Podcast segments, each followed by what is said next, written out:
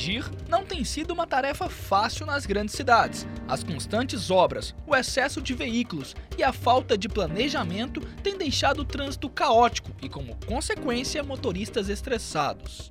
Deslocar-se de carro ou até mesmo de transporte público já é uma missão complicada. Imagina quem utiliza o volante como principal instrumento de trabalho. É o caso dos motoristas de ônibus, taxistas e caminhoneiros. Além de enfrentarem estradas e avenidas congestionadas, ainda sofrem com a pressão dos patrões e das empresas para a qual prestam serviço.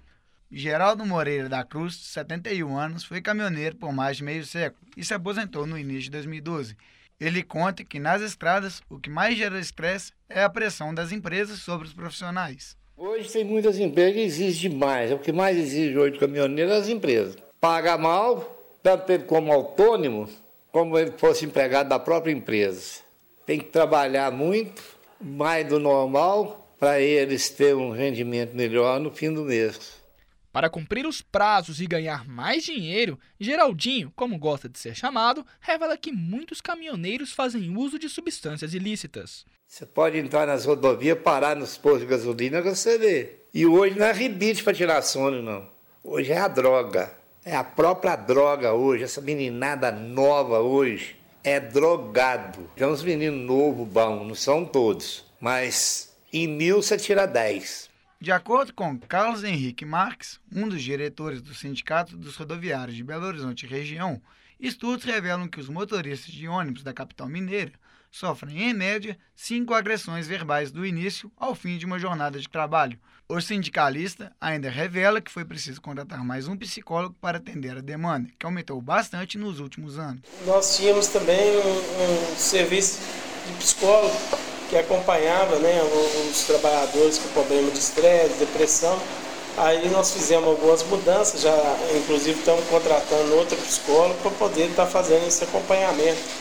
Porque nós temos aí vários motoristas que deixou o veículo na rua, é, tem motorista que vê um ônibus, começa a chorar, começa a ter problema de tanto estresse, de né, depressão devido a, ao trânsito, devido a forma de trabalhar.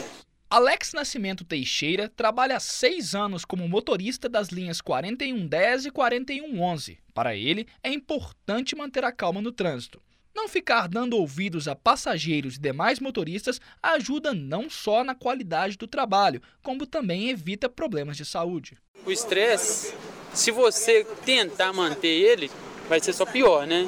Você tem que tentar é, relaxar mesmo, não preocupar que o pessoal está falando lá atrás do ônibus, ninguém, ninguém quer saber, né?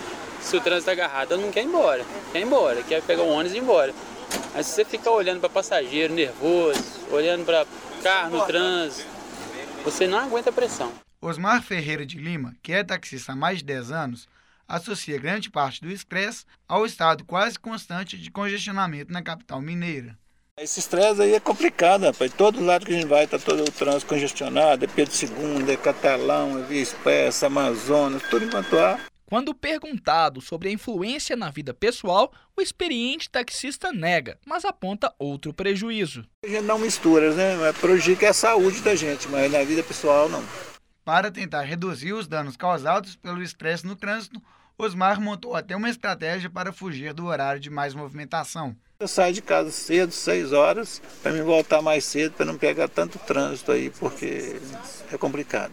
A solução para o problema é uma via de mão dupla. Cabe aos motoristas maior paciência no trânsito e ao governo medidas efetivas para amenizar os prejuízos. Trabalho realizado pelos alunos Fabrício Lima, José Davi Teodoro, Ricardo Diniz e Vinícius Andrade do quinto período de jornalismo, disciplina de produção e edição em áudio, orientação do professor Mário Vigiano e apoio técnico de Rafael Medeiros e Clara Costa.